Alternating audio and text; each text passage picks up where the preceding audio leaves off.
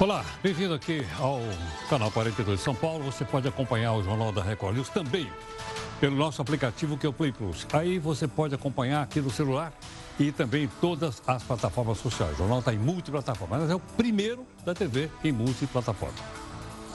O Faísca, que é o anti-herói aqui do jornal da Record News, mandou aqui uma comunicação dizendo que ele já não pode mais viajar em paz. O que acontece? É só ele ser identificado a bordo de um avião na primeira classe, é claro. Lá vem o couro com a vaia. Olha lá. Não pode ficar mais tranquilo viajando lá na primeira classe. Com isso, diz o Faísca, ele não pode nem aproveitar as delícias do cardápio da primeira classe.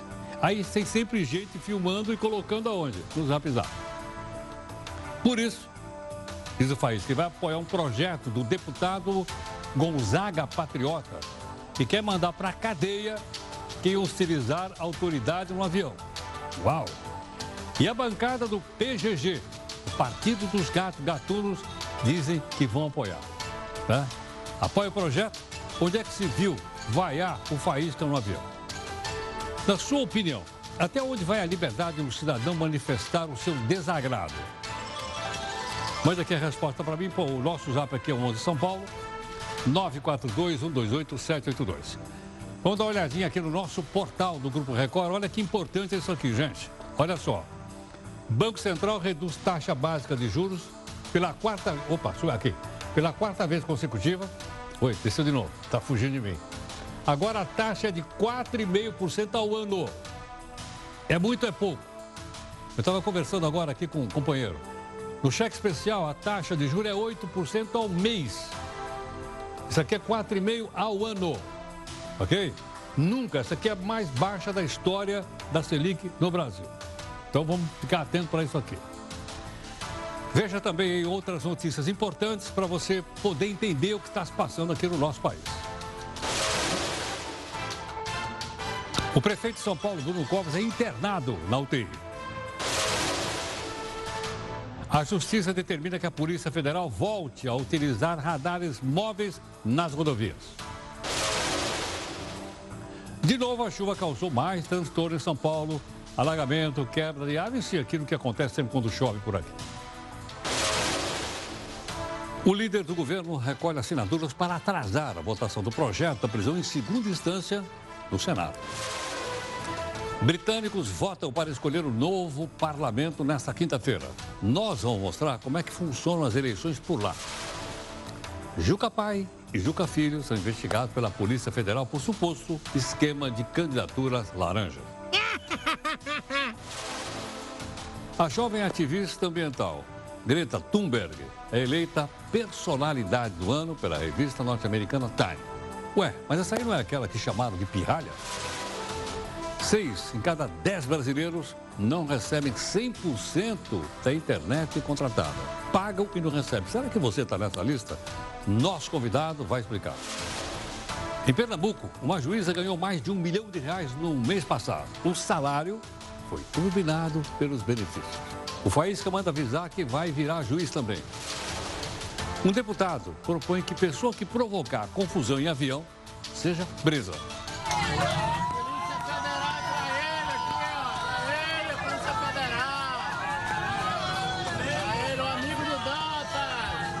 Políticos e ministro supremo comemoram.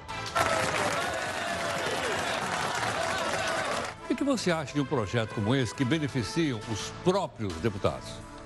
Mande aqui a sua opinião para mim no nosso Zap Zap, 11 São Paulo, 942-128-782. Vou repetir para você anotar. 942-128-782. Será que é possível detectar câncer de pele apenas usando a câmera do seu celular? Você vai ver. Olha aí a nossa imagem do dia. É esse Petinho que resolveu se passar pela própria mãe dele para fazer prova no Detran. A ideia deu errado. Aí ele foi preso por falsidade ideológica. Você vai saber quais são os memes mais procurados no Google neste ano. Caneta azul, azul caneta, caneta azul, tá marcada com minhas letras. A equipe aqui do Jornal da Record News também tem os seus preferidos. A gaveta do Jornal da Record News. Como andam as investigações sobre as mortes dos nove jovens de Paraisópolis, em São Paulo? Este é o Jornal Multiplataforma, você é nosso telespectador e também internauta. E através das redes sociais você pode participar aqui conosco do jornal. Mandando mensagem, fazendo comentário, fazendo críticas e exigindo da gente busca de isenção e busca de interesse público.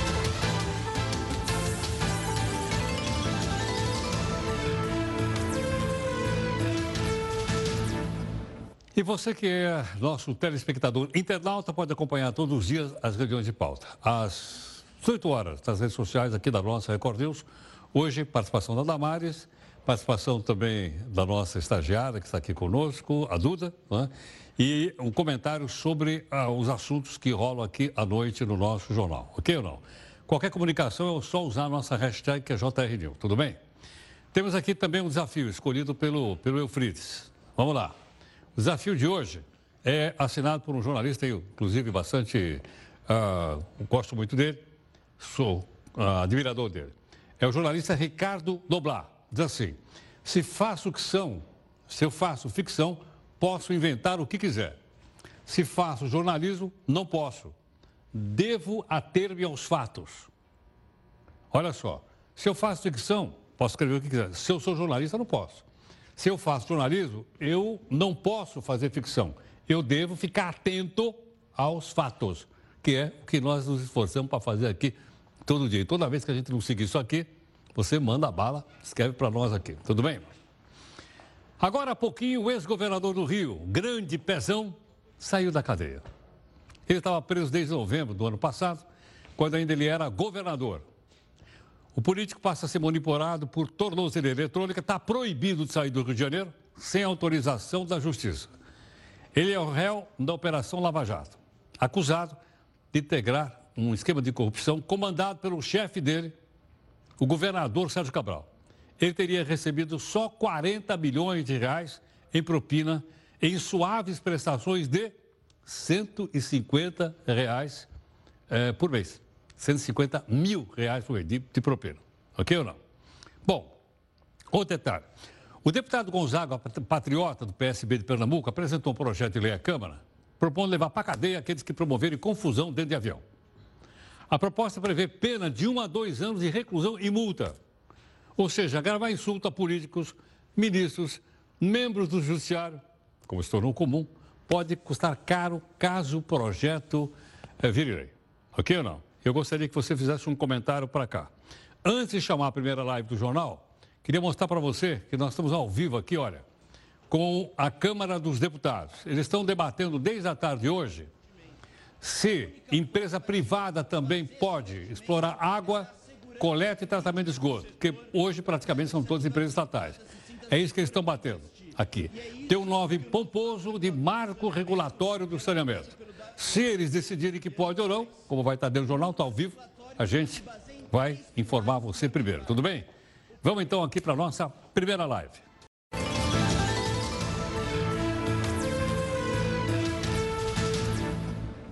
Voltamos, você está com o primeiro jornal multiplataforma da TV, aqui em São Paulo, é canal 42, para a gente não esquecer. Bom, já aconteceu aqui o que todo mundo esperava. A presença do ministro da Educação, Abraham Weintraub, na Câmara, ele foi, ele foi chamado lá, foi pontuada por, voca, por provocações de lado a lado.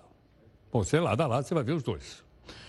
Qual era o tema? O tema era esclarecer uma declaração que o ministro deu há pouco dia, dizendo que a plantação de maconha nas universidades federais. A sessão começou já tensa. Logo de cara, bronca do ministro. Eu peço para levar com seriedade esse assunto, porque tem um monte de vidas que são destruídas com isso. Antes de fazer comentário engraçadinho, levar a sério. Eu não vim aqui para ficar com palhaçada. 39 quilos de cocaína, hein? E os 39 quilos de cocaína, hein? E os 39... O assunto é sério. É a vida de jovens. É a vida de jovens.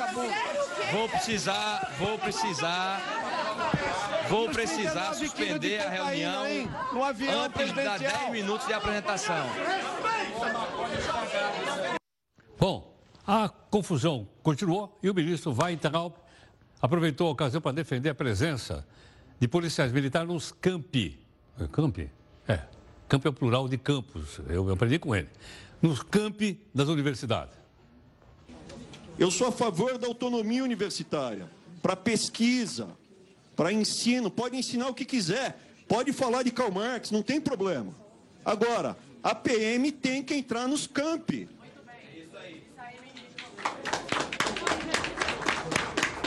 Bom, depois que ele falou isso, lá na comissão da Câmara o clima esquentou. E o tumulto, né? O tumulto foi seguindo, seguindo, chegou um determinado momento, você vai ver o que aconteceu. Olha aqui.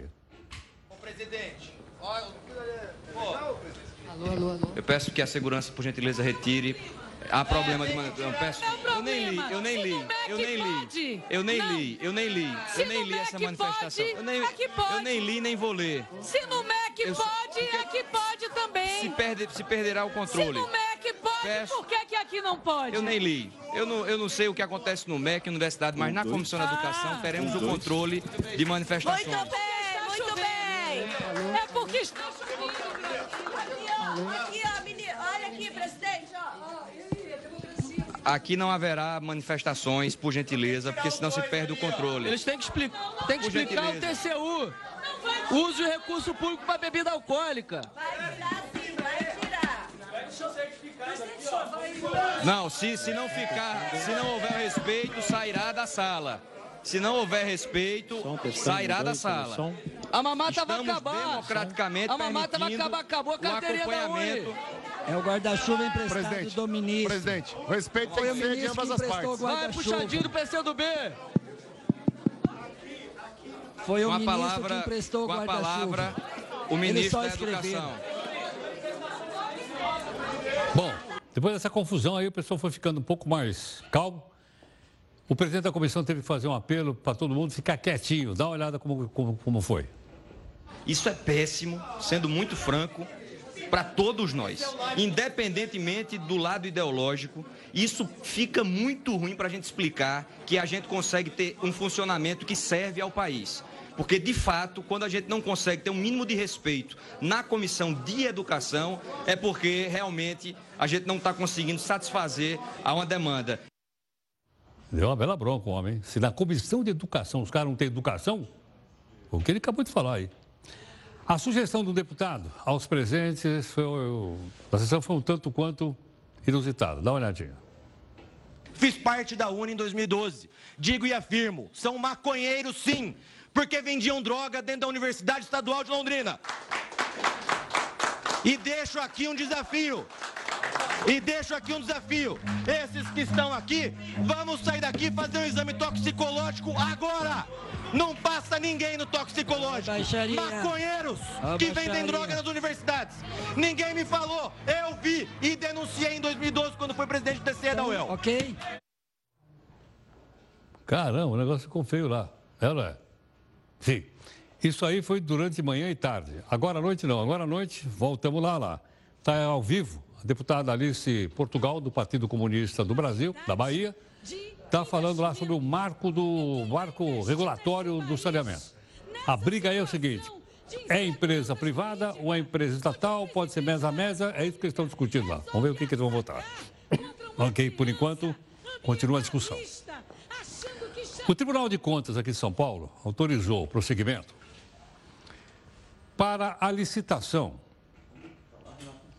para a compra, em outras palavras, da administração de quatro presídios de São Paulo para uma PPP, uma parceria público-privada entre o governo do Estado e uh, as empresas. Mas será que isso é uma boa ideia? Quer dizer, o presídio ser administrado por entidade privada? Não sei. Logicamente, tem todas as opiniões, não é? E a gente vai mostrar para você uh, as urnas. Nosso convidado é o doutor Renato Watanabe de Moraes, coordenador-chefe do Departamento de Estudos e Debates do IBCCRI. Gentilmente está aqui conosco. Renato, muito obrigado pela gentileza, pela participação aqui no Jornal da Record News. Heródoto, é um prazer enorme estar falando com você. Muito obrigado. Renato, qual é a avaliação que vocês fazem dessa possibilidade, então, das penitenciárias virem a ser administradas e supridas pela iniciativa privada? Nós do Instituto Brasileiro de Ciências Criminais, nós encaramos toda essa situação com muita preocupação. porque há um conflito de interesses é, muito óbvio no que diz respeito a esse assunto. Por quê? Quando nós estamos falando do, é, do poder punitivo do Estado, então, quando nós estamos falando do Estado punir uma pessoa por um crime praticado, a intenção do Estado, pelo menos a função do Estado, como prevê a nossa Constituição, como prevê a nossa legislação penal, é a reintegração da pessoa. Então, eu não estou falando é, tão somente de garantir direitos ao preso, direitos esses que todos os seres humanos, é, claro, são titulares. Mas eu estou falando de uma garantia da própria sociedade de que aquela pessoa que praticou o delito e que vai passar pelo sistema penal estatal será reintegrada, ou seja, ela vai voltar ao convívio social da forma mais harmônica possível. Agora, quando eu entrego a execução da pena para a iniciativa privada, eu tenho um conflito de interesse muito óbvio, porque o interesse da empresa, o interesse da entidade privada, não é a ressocialização de ninguém, não é a reintegração social de ninguém. O foco, o objetivo da empresa privada é a busca do lucro, é a busca, então, de, do acúmulo do capital às custas de um sistema falido e que, historicamente, nós estamos observando que não está funcionando. Renato, eu vou, eu vou usar uma linguagem popular. Essas uhum. penitenciárias privatizadas já existem no Brasil? Sim, já existem. É, nós temos, é, salvo melhor juízo, 32 penitenciárias ao redor do, do país que adotam algum modelo de privatização, seja uma privatização completa ou seja uma privatização parcial de apenas algum serviço. E elas vão bem ou não? O que nós é, observamos, pelo menos os relatórios que são feitos pela, pelas nossas pelas comissões, tanto oficiais quanto é, as comissões é, não estatais, é que, no fim das contas, o preço, ou melhor dizendo, o gasto com cada detento acaba sendo um gasto muito maior do que aquele que o Estado já tem normalmente nas penitenciárias administradas por ele. Mas veja, esse gasto é, maior com o preso em algumas penitenciárias, nós temos dados que mostram que o valor do preço acaba, o valor do preso, perdão, acaba triplicando. É, não significa que é uma garantia dos seus direitos, porque nessas penitenciárias, mesmo em que o, o, valor é mais alto, eu vou encontrar inúmeras, mas inúmeras violações a direitos básicos, como saneamento, como alimentação, como vestuário. Agora, Renato, se o gestor lá não for bem, não pode uh, dizer assim, uh, trocar o contrato, tirá-lo um, tirá de lá e colocar outro? Sim, é verdade. É, haveria, do ponto de vista do direito administrativo, há sim essa possibilidade, mas como eu havia comentado, é, pela análise que nós fazemos dessas penitenciárias que já estão privatizadas, esse controle externo não é realizado. Então, acaba surgindo uma oportunidade muito grande de acúmulo de dinheiro, acúmulo de capital em algumas empresas e muitas vezes o Estado acaba não fazendo a fiscalização da forma que deveria fazer. Sim. Uh, bom, eu uh, te pergunto o seguinte: nessas, nessas penitenciárias privatizadas, o sistema de uhum. ressocialização não funciona?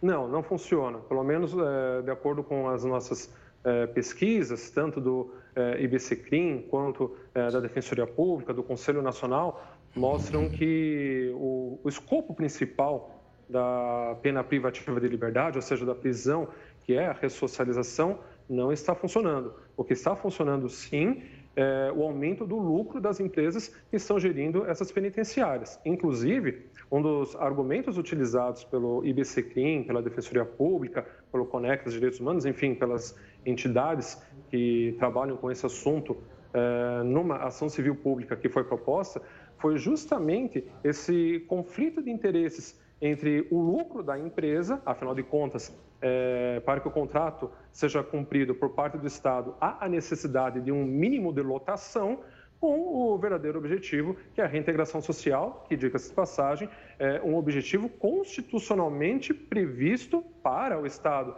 e não para a iniciativa privada. Então é inconstitucional?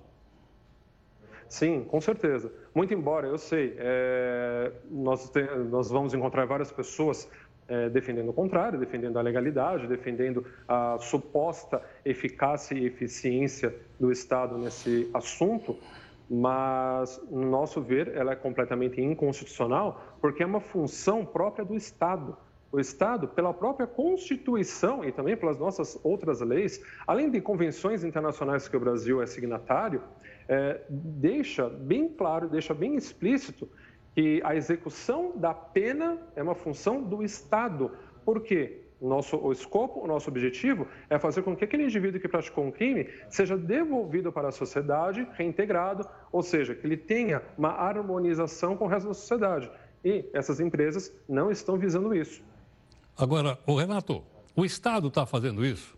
Nós temos mostrado cenas ah. aqui que lembra o ex-ministro dizendo que as nossas prisões são verdadeiras masmorras medievais. E ele declarou dizendo que se um dia fosse condenado para ir para uma dessas prisões, é melhor morrer. Bem, então, é, eu não tiro a razão dele. Realmente, as penitenciárias brasileiras são verdadeiras masmorras, né? Então, no que diz respeito a direitos básicos, o Estado falha muito, mas muito mesmo é, no que diz respeito aos direitos dos presos. É claro que sempre tem aquele argumento de que ah, o Estado não provém para a sociedade, quanto mais para as pessoas presas, né? elas não deveriam. Não, a questão é a seguinte: ainda que a pessoa esteja presa, ela ainda faz parte da sociedade. O Estado cumpre com esse papel? Não, não cumpre.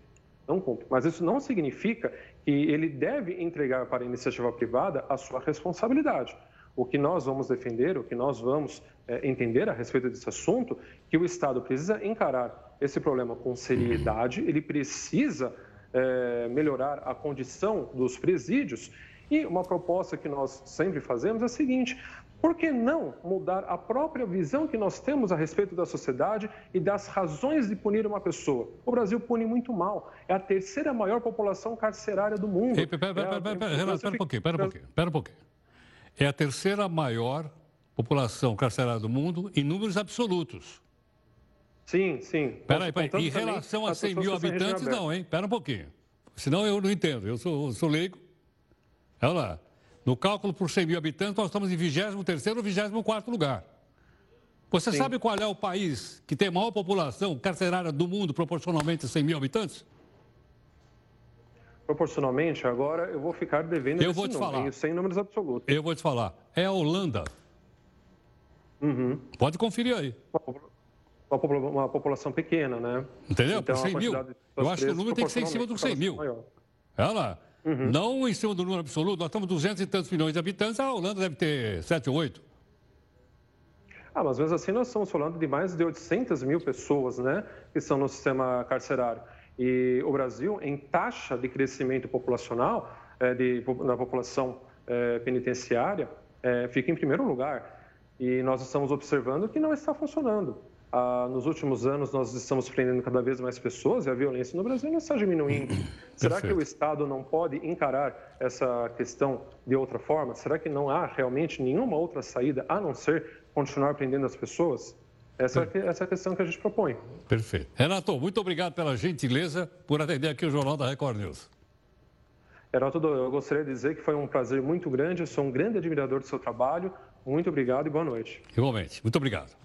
O doutor Renato Atanado Moraes, coordenador, então, do IBCRIM, está aí a opinião dele, ele é contrária a essa projeto. Estou chamando de privatização para ficar mais fácil de eu entender, porque eu sou leigo. Aí você vai dizer, mas tem gente que é a favor? Tem. E nós vamos mostrar também no jornal. Aí você olhou um lado, o outro lado, forma a sua própria opinião. Tudo bem? Enquanto isso, você pode nos acompanhar aqui no canal 42 de São Paulo, também pelas redes sociais. E a gente vai então para a próxima live. Vamos lá. Você está acompanhando aqui o primeiro jornal multiplataforma da TV e aqui em São Paulo, nosso canal é o 42. O projeto que autoriza a privatização do fornecimento de água e tratamento de esgoto foi debatido na Câmara, estou mostrando para você. Dá uma olhadinha lá, ó. eles continuam lá, tá vendo ou não? Ainda está ao vivo lá. Durante a tarde, a nossa equipe deu uma pesquisada para ver as coisas mais importantes. Os debates foram duros de parte a parte. De um lado, o pessoal a favor de empresa estatal, o outro, empresa privada. Ok, não? E teve até um que destacou que esse projeto só serve para outro país da América do Sul. E falou até do ministro da Economia. Vamos ver? Isso aqui só vale para o Chile, na verdade. É, é a razão de ser do Paulo Guedes. É a carteira verde e amarela, é a capitalização na reforma da Previdência, é a privatização da água também. É Paulo Guedes na veia. E como é que está o Chile hoje? O contrário, está o povo na rua querendo mudanças radicais em tudo, nos serviços públicos, nas aposentadorias e assim por diante. Então é óbvio que os municípios brasileiros não podem ser penalizados. Bom, agora o outro lado. Segundo um apoiador do projeto, as empresas estatais não conseguem atender nem água nem esgoto à população. Vamos ver.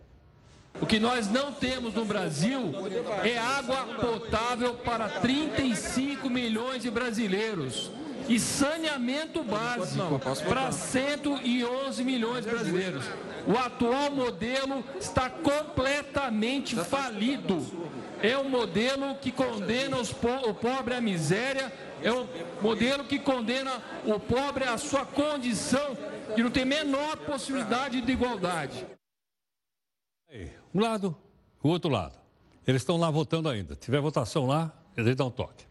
Bom, vamos ouvir outra opinião sobre a. Estou chamando de privatização porque é mais fácil para entender. A privatização dos presídios de São Paulo. Agora há pouquinho, a gente mostrou para você, o nosso convidado, respeitosamente, ele foi contra o projeto e respeitado a ideia dele. Agora vamos ver alguém do outro lado, favorável. Odair de Jesus Conceição, presidente da Reviver, que atua na área de administração de 10 presídios, vai conversar um pouco conosco. Tudo bem? Vamos lá. Odair, muito obrigado pela gentileza por atender aqui o Jornal da Record News. O prazer é meu, Jódimo. Tenho um prazer aqui de falar com você, com seus telespectadores. Estou à sua disposição. Obrigado. Odair, nós estamos tentando entender os prós e contras. E um contra é que as empresas só querem lucro, por isso é que elas estão também participando da privatização dos presídios. Procede isso, na sua opinião? As empresas sempre vão querer lucro também, mas esse não é o fim da nossa atividade, não é o objetivo principal. O lucro será sempre consequência do nosso trabalho. Identifique e indicadores, os resultados que estamos produzindo nas administrações compartilhadas junto com os estados do sistema prisional, que a gente percebe claramente de que isso não é uma verdade. Embora, repito, o lucro faz parte do, do, do, da, da, busca de qualquer organização empresarial nesse país, já que somos um país capitalista. Agora, Odair, é fato também que os, eu vou usar a linguagem popular, porque eu sou leigo. Ah, é fato que esses presídios privatizados custam mais caro do que aqueles que são mantidos pelo próprio governo, pelo Estado? Isso é uma grande fantasia que contam, principalmente por aqueles que são contra o modelo. Em nenhum caso que já foi apurado nesse país com números reais, todos eles, o, o, custo que hoje o Estado tem com o seu modelo, ele é mais caro do que aquilo que a iniciativa privada cobra em qualquer uma dessas todas as unidades. Só que ficam comparando coisas diferentes. Imagine se, se você estivesse comparando, se fosse falar aqui de carro, você estivesse falando, comparando um Fusca com um Audi. Claro que o, que o Fusca é muito mais barato que um Audi. Agora, o Audi é um carro muito mais completo. É disso que nós estamos falando. Então, não se pode comparar coisas diferentes. Né? O sistema o que se entrega com a participação da iniciativa privada, ele é um, é um sistema muito completo do ponto de vista daquilo que a lei de execução penal preconiza como condições mínimas para o indivíduo cumprir uma pena com dignidade. Então, aí, quando você vai comparar unidades que não, não lhe assegura nenhum tipo de dignidade para cumprir pena e compara com aquele, como esse modelo que você vem exibindo aí, na, na, no, no, na, aí nas imagens que nós estamos aqui vendo, você vai ver unidades ali que tem humanização no cumprimento da pena, além dos requisitos de disciplina, de segurança, de, de, de, de coisas no desenvolvimento de, de ações é, organizadas, planejadas, aí não dá para comparar coisas desse sentido. Agora, se for comparar coisas iguais, o Estado brasileiro, qualquer uma das suas unidades custa entre 18% a 25% mais caro do que essa empresa, eu lhe asseguro isso sem nenhum tipo de dúvida. Agora, outra pergunta. É fato que os presídios chamados privatizados, eles não se preocupam com a recuperação do preso, como fazem os presídios que são administrados pelo governo? O primeiro é preciso até, é a gente desmistificar essa coisa, porque não existe presídio privatizado no Brasil. O ordenamento jurídico brasileiro ele não permite que se privatize um presídio, como acontece em outros países, em alguns outros países. No Brasil, você delega para iniciativa privada aquilo que a Constituição, a Lei de Execução Penal, a lei de licitações de contrato, as leis que regulam isso aqui, permite que você faça. Então, há atividades que são indelegáveis na execução penal, que não são transferidas para o setor privado executar. Então, há um trabalho compartilhado entre a iniciativa privada e o poder público, que o poder público continua sendo ele, sim, o detentor do controle do cárcere no que diz respeito aos aspectos que são indelegáveis previstos na, na, nos ordenamentos jurídicos nossos. Então, a empresa privada, através do processo do serviço de terceirização, ela executa as atividades complementares que a correta. Agora, Odair, é, diante disso, é inconstitucional? Sob nenhum aspecto o artigo 174 da Constituição Federal, a lei de execução penal, nos seus artigos 83A e B, a lei, recentemente, uma decisão do Supremo Tribunal Federal que considerou atividade de terceirização como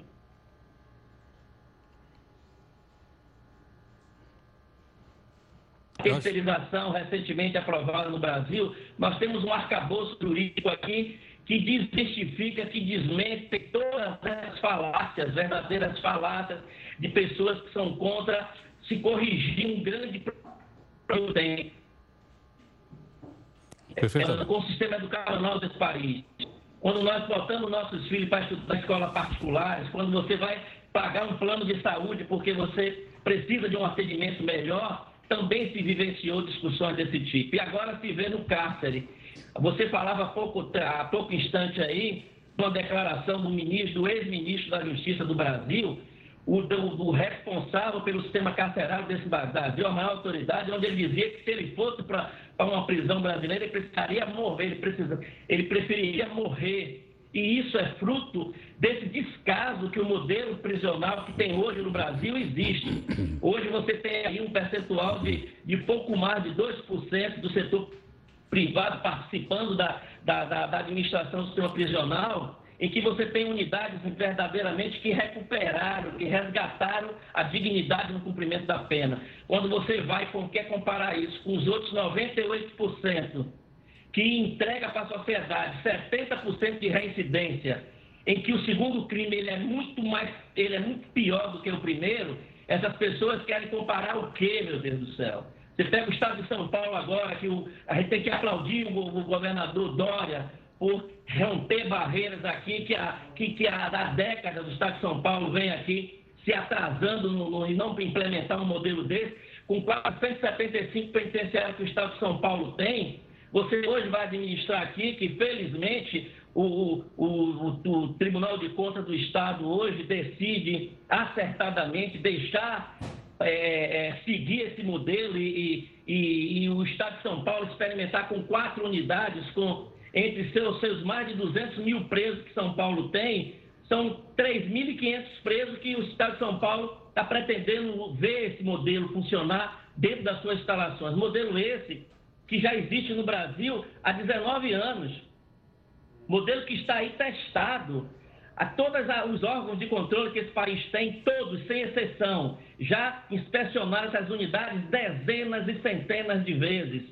Identificam lá, e todos eles, Heródoto, todos, Tribunal de Contas, Ministério Público, Defensoria Pública, Pastoral Carcerária, famílias, advogados, todos eles, sem exceção, que conhecem os próprios, os próprios atores da, das secretarias que administram os presídios, que conhece o DEPEN, que conhece essas unidades prisionais, percebe de uma forma muito clara a grande transformação que essas unidades têm produzido para esse país. E não adianta querer falar do contrário, basta ver. São quase aqui, como eu disse, desde 1999 que esse modelo existe no Brasil. Lamentavelmente, é um modelo ainda muito pequeno e que esse exemplo que São Paulo dá hoje aqui Entendo. seguindo exemplos que a Bahia já deu há, há, mais de 16 anos, que o Paraná um dia deu, que, uma, que o, o estado do Amazonas está dando lá exemplo, que o estado de Sergipe está dando outro exemplo aí fantástico com isso aqui, além do estado de Tocantins, de Santa Catarina e do Espírito Santo, que um dia fez esse modelo sim, e está lá com toda certeza arrependido, querendo voltar, porque precisou, por questão orçamentária, parar. Perfeito. Você vê a transformação real. O Estado de Alagoas, não poderia deixar de citar, modelo transformador que o Estado de Alagoas Perfeito. fez. Então, você, quando você se depara com, com, esse, com esta realidade do cárcere, aí esses defensores que de fato não pensam no, no, no indivíduo, não pensam no cidadão que está cumprindo okay. uma pena que precisa cumprir com dignidade, aí eles não têm argumentos. Eu preciso equilibrar o tempo aqui dos dois. Quero agradecer a sua, sua gentileza, vai ficar uma coisa equânime. Muito obrigado, Daí.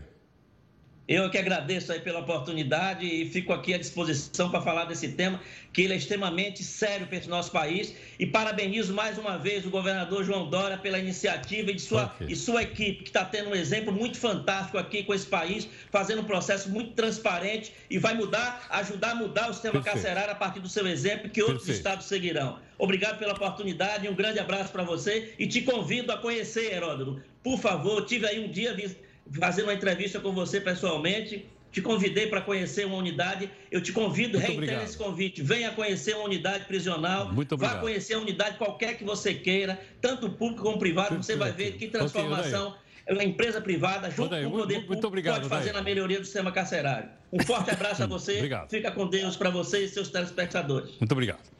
Bom, está aí o Odair Jesus da Conceição, presidente da Reviver, que atua na administração de 10 presídios do Brasil. Eu estou chamando de privatização porque fica mais fácil para eu poder entender uh, como leigo. Né? Está aí os dois lados. E agora, daqui para frente, é por sua conta e risco. Daqui para frente é você que decide. Tudo bem? Bom, eleições para o Parlamento Britânico vão acontecer na próxima quinta-feira. O resultado dos votos dos 46 milhões de eleitores vai ser o gatilho para escolher o primeiro-ministro lá da Grã-Bretanha. Ok, mas a eleição lá funciona um pouco diferente da eleição aqui. Como é que eu vou entender isso? No texto da Damares Almeida. Antes de explicar como acontece, vamos lembrar que o voto não é obrigatório. Vota quem quiser e com esse frio. Ah.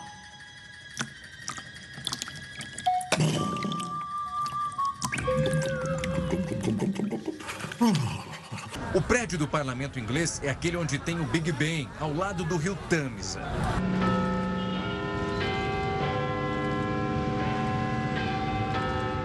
Faz parte do grupo apto a votar o eleitor que tem mais de 18 anos e é cidadão britânico ou cidadão qualificado, isso pela comunidade britânica ou da República da Irlanda. Apesar das pessoas votarem, a escolha do primeiro-ministro não é feita diretamente pelo povo. É bem diferente das eleições em outros países. O eleitor vai à urna para escolher o representante do seu distrito eleitoral. Só para você ter uma ideia, existem 650 distritos eleitorais e cada um deles há 80 mil eleitores. Os candidatos mais votados vão compor o Parlamento Britânico, também conhecido como Câmara dos Comuns. Parlamentares eleitos, chega a vez do primeiro-ministro. O poder de escolha fica por conta do partido que conseguiu conquistar mais lugares no parlamento. Geralmente é o presidente do partido que é escolhido para o posto. Depois disso, para seguir o protocolo, o primeiro-ministro vai até a rainha e diz que está pronto para formar um governo. Isso significa que o político tem maioria no parlamento, ou então uma coalizão para ter um governo estável. Embora o cargo dele já esteja garantido nesse encontro, a rainha o autoriza a administrar o país. O primeiro-ministro mais famoso foi Winston Churchill. Nas praias, nós vamos lutar nas bases aéreas. Nós vamos lutar nos campos e nas ruas. Nós vamos lutar nas montanhas. Nunca vamos nos render! As eleições deveriam acontecer normalmente a cada cinco anos, Mas desde 2015, os eleitores já tiveram que votar duas vezes. Com esta, vai ser a terceira. Como é que é? As eleições aconteceram tantas vezes porque a Constituição permite que o primeiro-ministro peça a aprovação do parlamento e a antecipação das eleições. O atual ministro Boris Johnson espera que a nova eleição o ajude a ter mais aliados conservadores do governo. Isso o levaria a conseguir novas leis. Você sabe por que as eleições de 2022 foram antecipadas? Então eu vou te contar. Mais uma vez, o motivo da confusão é o impasse Brexit, a saída do Reino Unido da União Europeia. Por um lado, os conservadores de Boris Johnson são a favor da saída. Por outro, os trabalhistas de Jeremy Corbyn preferem que seja realizado outro referendo para cancelar o Brexit. Bom, como você viu, é um pouco diferente essa questão, mas é importante para nós. Você pode nos acompanhar aqui no nosso canal 42 de São Paulo e também nas redes sociais. E por isso, nós vamos aqui para a nossa terceira live.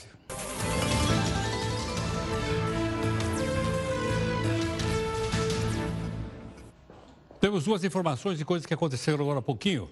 Vamos aqui olhar no nosso portal, ver se nós temos condição, Luizão, da gente botar aqui o R7. Está lá. Atenção aqui, ó. É o portal aqui do Grupo Record. Plenária aprova texto básico do novo marco de saneamento. O que quer dizer isso? Foi aprovado que empresas privadas também. É, é da Câmara. Obrigado, Luizão. Da Câmara. Então foi aprovado a, a proposta de que pode sim empresa privada entrar na área de água e esgoto. Primeiro ponto. Luizão, tem a outra aí ou não? Até a gente tem do Senado também? Se a gente tiver do Senado, poderíamos colocar. Tá, aí seria então lá no R7. Exatamente, tá aqui, ó. R7.com. Senado aprova pacote anticrime com proposta do Sérgio Moro. Tudo bem ou não? Aconteceu agora. Senado aprova o pacote com proposta do Moro. Então, o pacote anticrime foi aprovado também. É verdade que ele foi um pouco desinchado, né? Pessoal, ou desidratado, como a gente disse. Tudo bem? Bom, mais um assunto importante. Depois do acidente que sofreu na sua casa em Miami, o apresentador da Record TV, o Gugu Liberato, teve morte encefálica constatada. Aí surgiu-se, nós somos leigos desse assunto. Qual é a diferença que tem entre coma e morte encefálica? É possível coincidir as duas coisas? Nós pedimos a gentileza do Dr. Fábio Porto, neurologista do Hospital das Clínicas da USP aqui de São Paulo, para conversar um pouco conosco. Fábio, muito obrigado pela gentileza por atender aqui o Jornal da Record News. Boa noite, Heraldo. Um grande prazer estar falando com você mais uma vez. Fábio, nós que somos leigos achamos que uma pessoa morre quando o coração dela para de bater. É sempre assim? Então, é, essa é a morte global mas tem a morte encefálica, né, que é quando o cérebro para totalmente e de maneira irreversível de funcionar. Quer dizer, quando o cérebro para, é certeza que o coração vai parar depois de um certo tempo. Então é chamada morte encefálica, né? Quer dizer, uma parada irreversível da função do cérebro. Agora, pode acontecer do cérebro já ter morrido e o coração continuar batendo? Isso acontece normalmente. E é por isso que você usa esse tempo né, em que o cérebro morreu, mas o coração ainda bate, para doar os órgãos, ou seja, para fazer a doação dos órgãos. Então, a pessoa, ela doa os órgãos porque ela vai morrer, mas no tempo que o coração ainda bate, é possível retirar os órgãos ainda saudáveis, né, ainda viáveis. Agora, Fábio, como é possível saber que uma pessoa está em coma ou se ela já teve morte encefálica? Porque, logicamente, todo mundo torce para a pessoa voltar, não é isso? Uhum. Então, são coisas diferentes, né? Então, qual que é o conceito de coma? É quando a pessoa está sem consciência e ela é inacordável. Você vai lá, estimula ela, chama, dá um beliscão, ela não abre os olhos. O coma, ele pode ser reversível. Se tiver uma causa para o coma e você tratar, muitas vezes a pessoa volta. A morte encefálica ela é uma condição em que é, essa parte aqui do cérebro, é, que chama tronco encefálico, é, que é uma parte vital que controla a respiração, que controla o movimento dos olhos, que controla funções é, automáticas do corpo, quando ela está definitivamente morta, quando para de funcionar de maneira irreversível. aí é, a pessoa tem um coma, claro, mas também tem morte encefálica. E aí você pode doar os órgãos porque é impossível voltar. Quer dizer, não existem relatos, quando o diagnóstico foi bem feito, de alguém que voltou da morte encefálica. Entendo. Ela é irreversível. Irreversível. Agora, Fábio, desde quando se utiliza esse conceito de morte encefálica?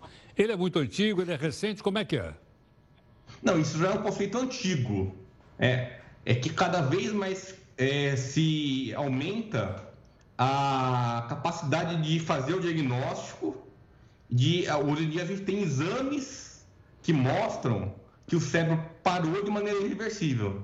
Então, além do exame clínico, que tem que ser feito por dois médicos, com tempos diferentes, né? hoje em dia se exige que, que um exame demonstre ou falta de atividade do cérebro, ou a falta da perfusão cerebral, quer dizer, não, não chega sangue para o cérebro, porque isso dá mais é, poder para o diagnóstico. Porque a gente tem que ter bastante definição e bastante certeza que a gente não está errando. Né? Porque a gente está determinando que a pessoa morreu. Né? O cérebro morreu e que a pessoa vai morrer em pouco tempo. É, depois de quanto tempo isso é atestado? Tem um prazo ou não? A morte encefálica? É. Então, você tem que fazer dois exames clínicos, em geral com seis horas de diferença entre eles, mais que um médico, então dois médicos diferentes. Após esses dois médicos comprovarem a morte encefálica, você precisa fazer um exame que é, demonstre que o cérebro parou de funcionar de maneira definitiva. Tendo esses dois exames clínicos, esse exame laboratorial, esse exame de imagem ou esse exame de eletro, você consegue atestar a morte encefálica. Compreendo. E aí, nesse momento, é que a família pode decidir se vai ou não doar os órgãos da pessoa. Isso, aí você abre o protocolo de doação. Então, nesse, nesse espaço de tempo em que o cérebro parou de funcionar, mas o coração ainda bate, quer dizer, a pessoa está respirando por aparelho, a pressão está sendo mantida por remédio. Então, nesse tempo, é possível doar os órgãos. Compreendi. Fabio, obrigado pela aula. Eu que agradeço. Muito obrigado, boa noite a todos. Muito grato. O doutor Fábio Porto, neurologista do Hospital das Crianças, que ficou aqui, da USP, de maneira fácil, simples, didática, para a gente poder entender. Né? De, então, do que é uma morte encefálica, ele explicou uma coisa, o coma é outra coisa, ok? E você viu, então, todas, todo o cuidado que se tem para testar que realmente a pessoa tem morte encefálica. Porque a partir do momento em que a pessoa morreu, não tem morte encefálica, a família pode, então, ele explicou aqui para a gente, entrar num protocolo de doação dos órgãos, como fez a família do Gugu, que foi amplamente noticiado, inclusive aqui, que é, permitiu que os órgãos fossem doados. 50 pessoas teriam recebido né, alguma doação, que é, na verdade, logicamente, uma, um gesto de humanidade, né? permitir que esses órgãos possam melhorar a vida de outras pessoas. Tudo bem? Bom, o Jornal da Record News fica por aqui. Obrigado por nos acompanhar nas redes sociais, também no nosso canal 42 aqui em São Paulo. Agradeço em nome da nossa turma aqui de técnicos, jornalistas, né, que todo mundo aqui por aqui. Nosso encerramento dessa quarta é sobre o músico Ed Sheeran. Ele foi eleito o artista da década no Reino Unido. Mas, diz aqui o pessoal, o pessoal que apurou, diz que ele faz sucesso no mundo todo. Vamos ver.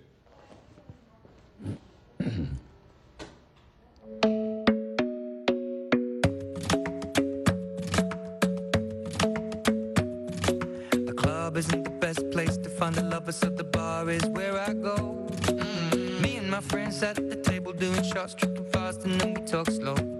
And you come over and start up a conversation with just me, and trust me, I'll give it a chance. Now take my hand, stop and the man on the jukebox, and then we start to dance. And now I'm singing like, girl, you know I want your love. Your love was handmade for somebody like me. Come on now, follow my lead. I may be crazy, don't mind me. Say,